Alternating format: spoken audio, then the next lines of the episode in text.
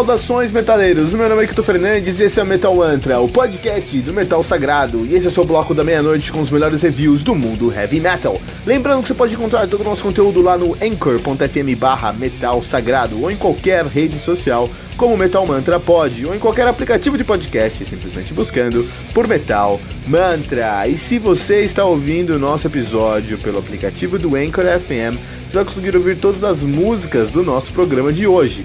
Você também pode ouvir todas as músicas desse episódio usando os links do Spotify, que você vai encontrar na descrição desse programa. E se você ainda não baixou o aplicativo do Anchor FM, faça isso agora para nunca mais perder um lançamento do mundo heavy metal.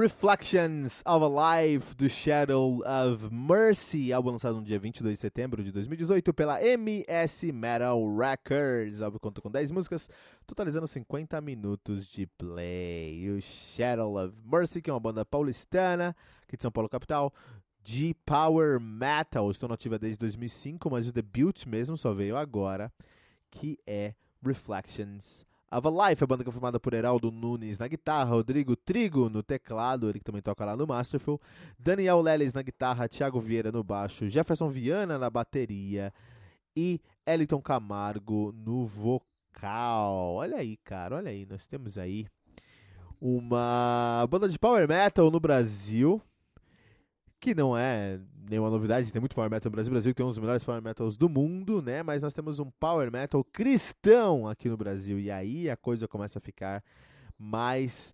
interessante. Power uh, Shadow Love Mercy, tá bom? Uh, eu gosto muito da composição desse álbum aqui, tá? Eu acho que os caras conseguiram gastar o tempo necessário para eh, lapidar esse trabalho do começo ao fim. Então os riffs não foram jogados a esmos. O baixo não tá só fazendo tônica cumprindo o que tem que fazer.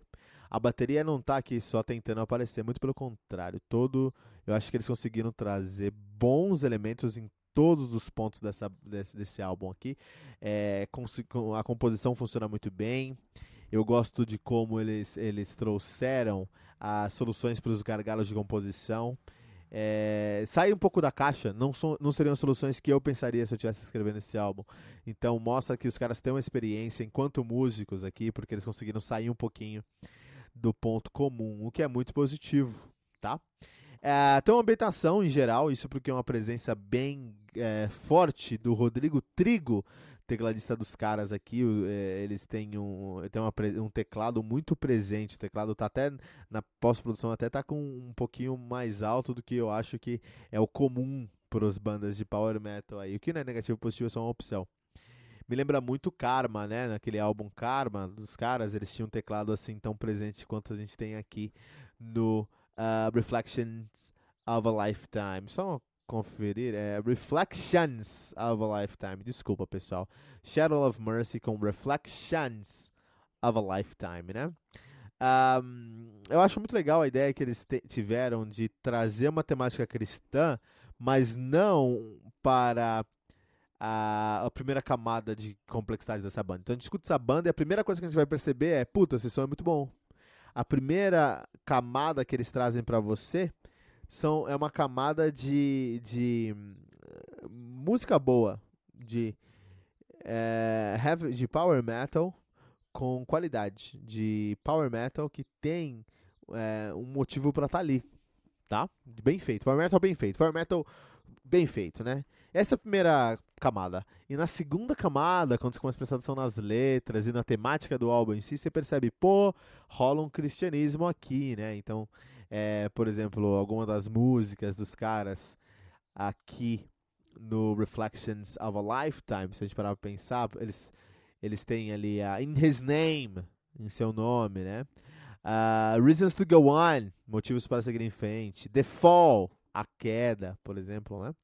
Então eles têm alguns conceitos aqui que remetem a uma temática cristã, mas isso está na segunda camada, assim. Eles não estão escondendo isso, muito pelo contrário, eles estão deixando ali como um, um, presente embrulhado. Então você tem um presente muito especial que é a temática dos caras cristãos, ao redor disso eles colocam alguns outros adornos e você precisa passar por esses adornos para chegar no presente principal. E isso é muito positivo, isso traz uma satisfação, uma recompensa no final do dia.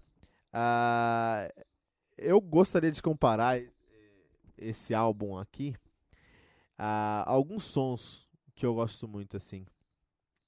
Eu vou dar um destaque é, aqui pro, pros riffs. Os riffs são muito bons. Parabéns aí. Opa.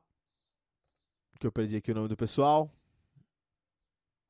Então, parabéns para o Heraldo Nunes e para o Daniel Leles. Vocês têm. É, muitas bandas elas guardam riffs, vocês não guardam, vocês entregam seus riffs em todos os lugares, né?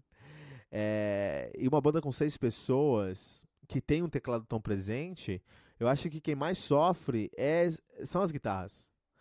Porque se tem dois guitarristas, o que esses dois guitarristas vão fazer para não sobressair, por exemplo?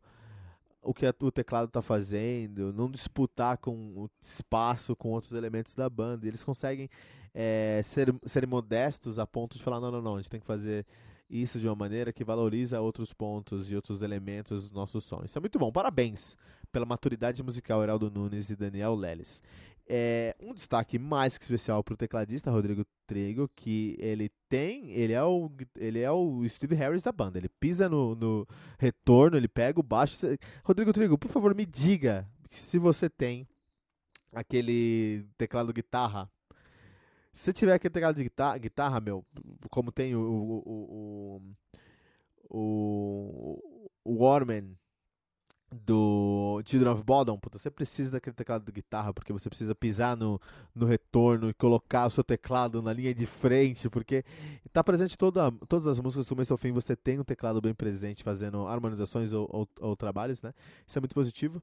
E pro Thiago Vieira, o baixista, parabéns, Thiago Vieira, pelo seu trabalho aqui no Shadow of Mercy, porque é, tem uma tibragem muito boa, tem é, grooves muito bem feitos, grooves que saem da caixa, não são grooves dentro da caixa, tá bom? Então, assim, tem que, vamos prestar atenção no Thiago Vieira, porque com alguns, alguns outros é, lançamentos, é, o som dele vai amadurecer ainda mais. A gente pode estar olhando para uma referência dentro do heavy metal. Essa banda aqui, para mim, pode ser uma referência do heavy metal. Eu quando escutei Shadow of Mercy, eu imediatamente remeti ao, ao Dominion do Camelot. Eu acho que o Shadow of Mercy tem tudo, tudo para ser um Camelot brasileiro. Um pouquinho mais. É, alguns próximos trabalhos vão provar se eles chegam nesse ponto ou não, se eles decidem ir para outro lugar, não sei, né? Mas no final do dia, é uma banda que tem muito potencial de chegar a, a, a ser referência dentro do Power Metal é, brasileiro. Olha aí, Shadow of Mercy com Reflections of Life.